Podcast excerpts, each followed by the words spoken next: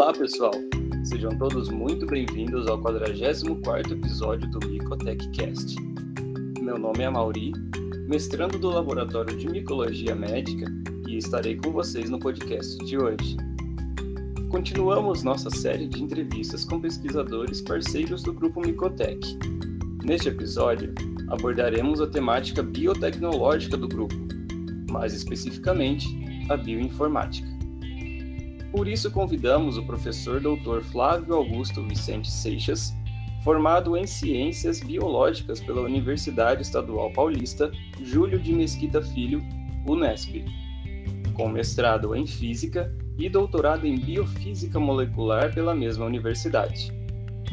Atualmente, é professor associado do Departamento de Tecnologia da Universidade Estadual de Maringá, com atuação principal nas linhas de pesquisa biofísico-química de macromoléculas, bioquímica e biofísica computacional e química de proteínas. Seja muito bem-vindo, professor. Boa tarde, Amori. Muito obrigado pelo convite. É um prazer estar aqui participando desse podcast com vocês.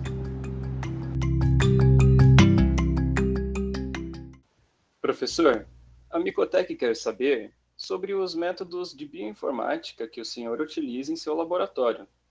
Quais as principais ferramentas e o objetivo delas? O meu laboratório é o Laboratório de Bioquímica Estrutural. Nós utilizamos aqui várias ferramentas de bioinformática, mas a ferramenta aplicada vai depender de cada situação. Dependendo da resposta que a gente quer encontrar, nós utilizamos uma ferramenta diferente. A ferramenta de docking molecular utiliza é, a simulação de uma proteína alvo de drogas e o computador então simula a interação de diversos compostos orgânicos, diversas drogas, diversas moléculas orgânicas com essa enzima alvo de drogas, buscando então encontrar o melhor candidato dentro de uma biblioteca de compostos candidatos. Nós também estudamos a dinâmica molecular, usamos o docking reverso e também desenvolvemos algumas ferramentas próprias aqui em Python. Muito interessante, professor. Bom, gostaríamos de saber também como foi a sua história com essas ferramentas, o seu primeiro contato e o processo para implementá-las no seu laboratório. É, o meu primeiro contato com essas ferramentas de bioinformática foi durante o doutorado. Eu trabalhei com determinação de estrutura de proteínas por métodos de difração de raio-x. Embora seja uma metodologia experimental, né, a difração de raio-x, ela também utiliza uma parte computacional para tentar encaixar a estrutura da proteína dentro da informação experimental, que é a densidade eletrônica, né, que é fornecida por esse experimento. Então, também utiliza simulações, utiliza então a manipulação da estrutura tridimensional da proteína então foi aí que surgiu esse meu primeiro contato com essas ferramentas de bioinformática. Bom, é, é interessante você descobrir a estrutura tridimensional de uma proteína, mas o mais interessante aí ainda é dar uma aplicação prática para ela. Muitas proteínas, como eu comentei, são alvos é, de drogas, alvos de fármacos. Então, ao desenvolver a estrutura tridimensional de uma proteína, nós podemos usar essa estrutura tridimensional numa simulação por docking molecular e por dinâmica molecular. E com isso encontrar determinadas é, fármacos que podem se ligar a essa enzima. E depois simular como seria o comportamento desse fármaco com a proteína, ou seja, quais resíduos de aminoácidos que interagem com essa proteína. Né?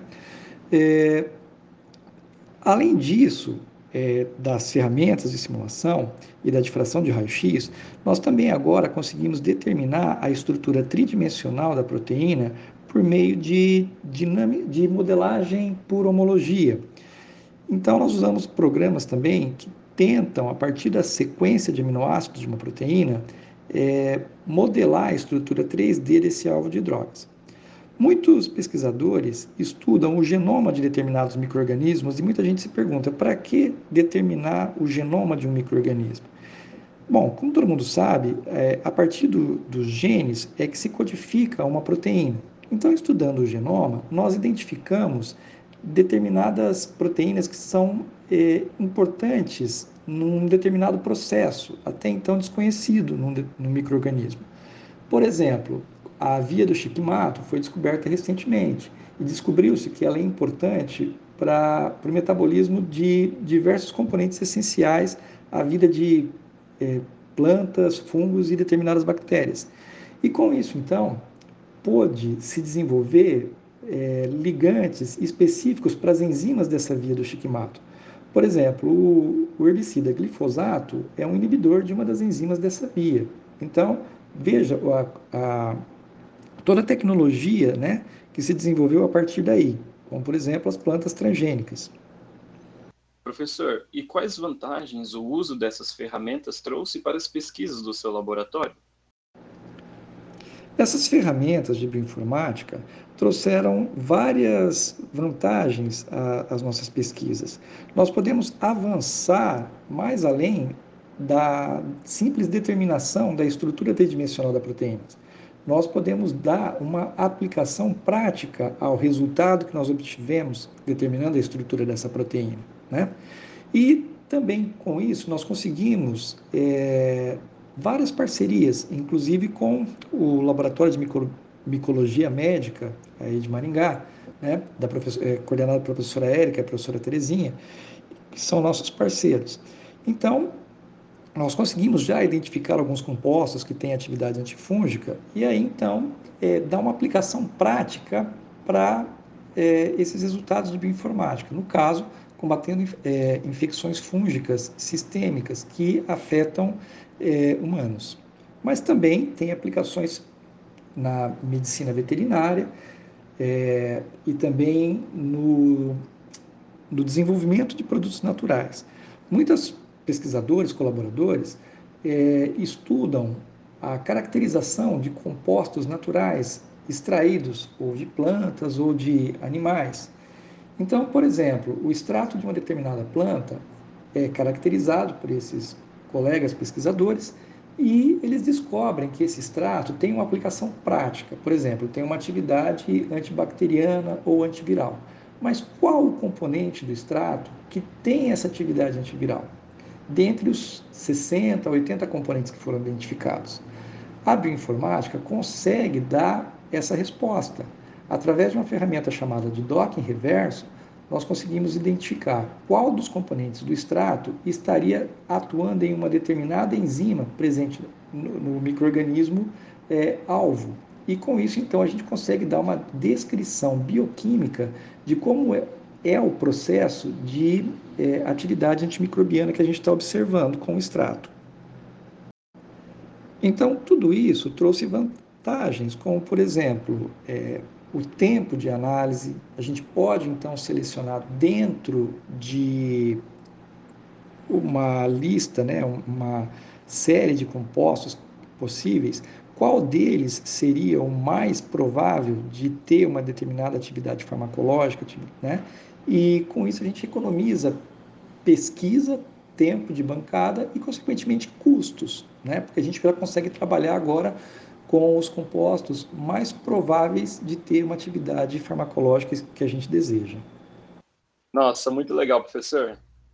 Bom, sabemos que a bioinformática abrange várias áreas do conhecimento e, por isso, pode ser usada para diversos fins. O senhor poderia citar exemplos dessa diversidade nas pesquisas que trabalha? Sim, a bioinformática abrange várias áreas do conhecimento tanto da genômica, como eu comentei aqui, né, da metabolômica e principalmente da proteômica, que é a aplicação que a gente mais utiliza aqui no nosso laboratório. É, em relação aos conhecimentos necessários para essa área, é importante você ter um conhecimento é, funda, é, de bioquímica, porque você tem que entender como é a estrutura de uma proteína para poder trabalhar com a modelagem e determinar a estrutura dessa proteína. É, você precisa ter também um conhecimento acerca de farmacologia, para você saber se os compostos que você está testando vão atuar em um determinado alvo ou não. É, e também conhecimentos acerca de biofísica, pois as forças que regem a interação entre uma proteína e um fármaco, as chamadas forças intermoleculares, é, são simuladas pelo programa de computador. Então você e o computador é uma máquina que não faz bioquímica, é você que faz bioquímica. Então a estrutura que um computador te fornece, é, o ligante que um computador te diz que vai ser o mais provável de interagir com essa proteína é só uma informação, mas você tem que é, analisar se essa informação procede. Então, para isso, você precisa ter o conhecimento acerca dessas forças intermoleculares. Muito bom. E para finalizar, professor, o que o senhor deixa de dica para quem quer seguir nessa área? Bom, para quem deseja ingressar nessa área, eu recomendo uma pós-graduação na área. Nosso laboratório ele tem vagas de mestrado, doutorado e até pós-doutorado para quem queira se aventurar nessa, nessa linha de pesquisa. Então, nós orientamos pelos programas de é, ciências farmacêuticas, é, medicina veterinária e biologia celular, todos eles da UEM, em nível de mestrado e doutorado.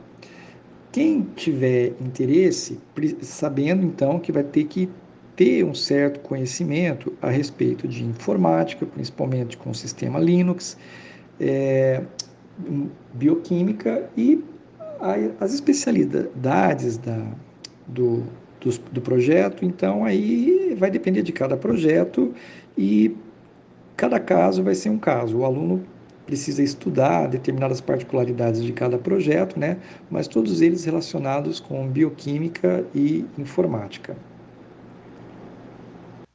Bom, pessoal, chegamos ao final deste episódio. Professor Flávio, novamente, o grupo Micotec agradece o seu aceite em participar dessa entrevista e também agradecemos a parceria que tem gerado belos resultados. Muito obrigado, Mauri, pelo convite estar aqui participando desse podcast. Foi um prazer. É, espero que os ouvintes tenham gostado e se interessado pelas ferramentas de bioinformática aplicadas ao desenvolvimento de fármaco. E caso alguém tenha interesse em saber um pouco mais ou até mesmo interesse em vagas de mestrado e doutorado nos cursos de pós-graduação aqui da UEM, pode mandar um e-mail para contato através do favseixas.uem.br. Um abraço a todos. E não percam, pessoal, vem mais podcasts com entrevistados por aí e muito mais conteúdo no nosso Instagram, o mico.tech. Tchau, pessoal. Até a próxima.